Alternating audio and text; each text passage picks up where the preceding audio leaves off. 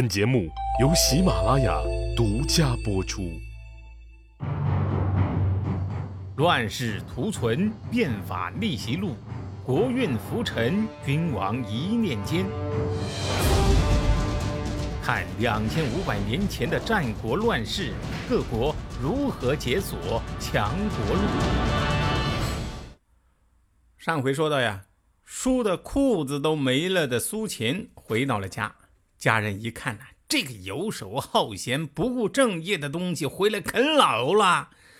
当下老婆不理他，爹妈也不正眼瞧他，还想让嫂子赏碗饭吃，结果挨了个大白眼儿。虽然这个苏秦呐大大的受伤，但是呢，他的心灵已经是不再脆弱了。相反呢，他把这些亲人给他的负能量转化成了励志的正能量，不时的提醒自己。苏秦啊，苏秦，人生不努力，连老婆都瞧不起你呀！从此呀，苏秦是日夜读书，读的什么书啊？姜太公的《音符》。哎，白天读，晚上读，想睡觉不行，拿针噗戳自己的大腿儿，鲜血啊一直流到脚后跟。这就是成语啊“悬梁刺股”的这个典故。一年之后啊，苏秦觉得是时候了，开始了他报复秦国的计划。一年前呢，苏秦游说秦王，战略构想是连横竖。那个时候啊，他想把秦国作为抓手，自己呢做耍猴人，让东方六国呀当猴子，觉得这样耍起来很嗨。简言之呢，就是迫使东方六国分别与秦国签订和平条约，在秦国和其他国家发生战争的时候，六国之间不得施以援手，以便秦国呀各个击破。而现在呢，苏秦要游说六国，战略构想呢是合纵术，他呀要让六国成为他这局棋盘上的棋子儿。驱动六国共同狙杀秦国这个猎物，报他苏秦一箭之仇。简言之啊，就是说，说服六国订立同盟条约，合力对付秦国。连横合纵，这是两套完全矛盾的战略构想，而且这两个构想啊，都出自苏秦。区别呢？在于游说的对象不同。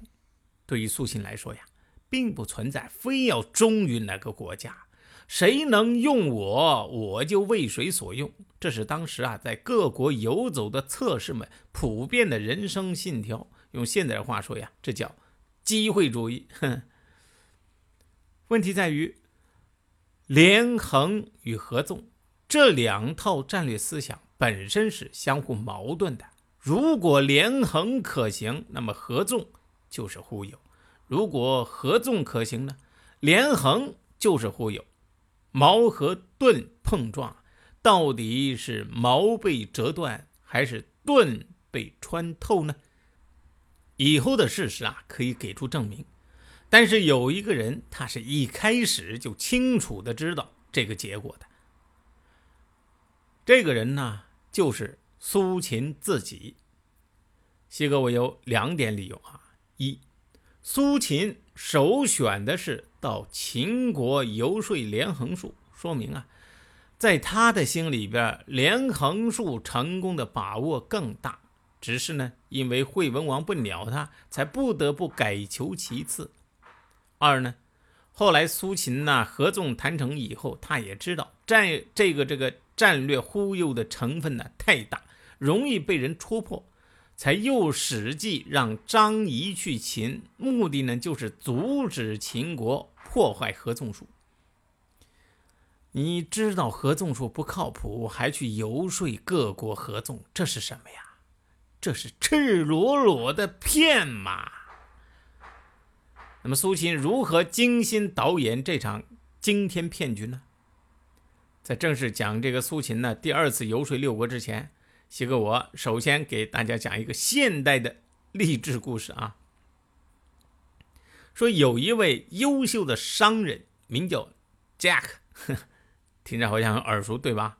这就对了啊。话说呀，有一天，杰克告诉他的儿子：“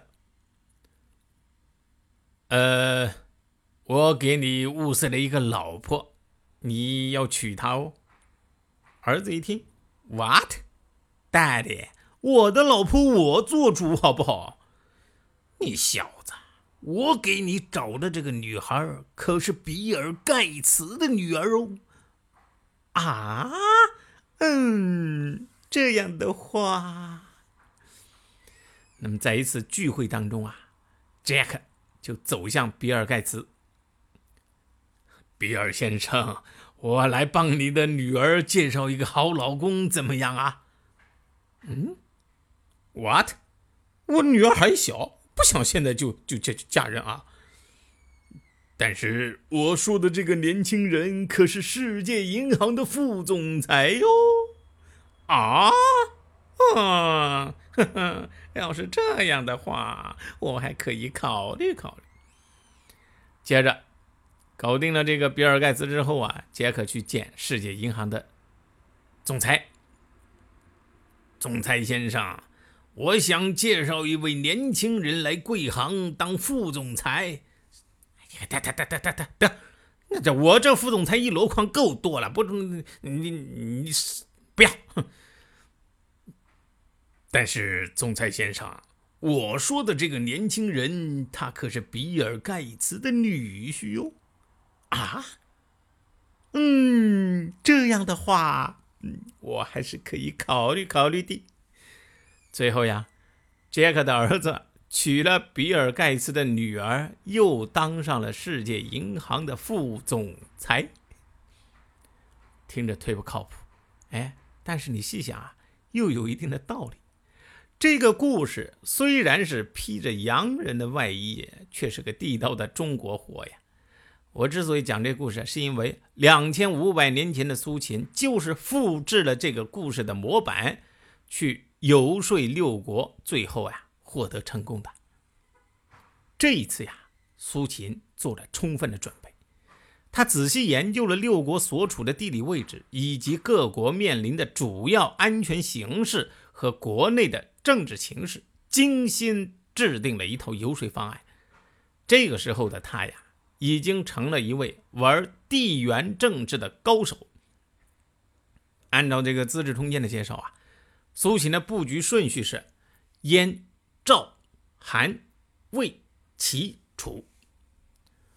为什么首选是燕国呢？因为在六国当中啊，燕国最不被人放在眼里。地理上呢？燕国地处一隅，啊，在这个东北方向，它的地缘关系跟其他国家相比啊，比较单一。哎，跟俩邻居赵国和齐国把关系搞搞好，就可以安心睡到天亮。偏偏这个燕国呢，是个耿直男，和这两个邻居的关系呀都不好，经常相互掐架，而输的呢，却往往都是自己。你说这是何苦呢？燕国的两个邻居里面啊，仇恨比较大的是赵国，但是赵国在西边，经常被秦国吊打，这就太让赵国为难了，常常是顾得了西边，顾不了东边，哎，顾头不固定。因此呀，赵国也想在东边能跟这个燕国哥俩好，以全力对付秦国嘛。这样一来嘛，那就容易多啦。而游说三晋的顺序呢，也是精心策划的。三晋不和啊，魏国之前把这个韩国、赵国都打得很惨，不是齐国出手相救啊，地盘啊，就是赵韩的地盘啊，早就姓魏了。此时呢，正是仇人相见、分外眼红的时候，这让三个国家结盟，那是最考验智慧的。你注意一下这个苏秦的这个路线啊。魏国在中间，苏秦是先入赵，然后呢绕过魏国到韩国，回头再到魏国来。为什么呢？因为之前共同对付魏国，赵韩算是一伙的。你说服了赵国，韩国基本就成了。赵韩结盟，夹在中间的魏国可就难受了。不加入盟军，那就是风箱里的老鼠，两头受气了。齐国、楚国啊，基本属于抗秦的战略大后方，对合力抗秦的需求呢，并不是太急迫，自然的放在最后，等说服了其他国家，顺手一推，那是水到渠成啊。那么苏秦靠什么来说服六国呢？苏秦的办法是主打地缘牌，他呀开了四味药，依照各国不同的症状，君臣佐使各有轻重。谁按下了礼崩乐坏的启动键？哪些小弟逆袭成带头大哥？哪些大哥被带进了坑？又有多少君王魂断强国路？西哥从《资治通鉴》《战国策》《史记》中筛出战国大事件，为您剖析国运密码，轻松理清战国乱史。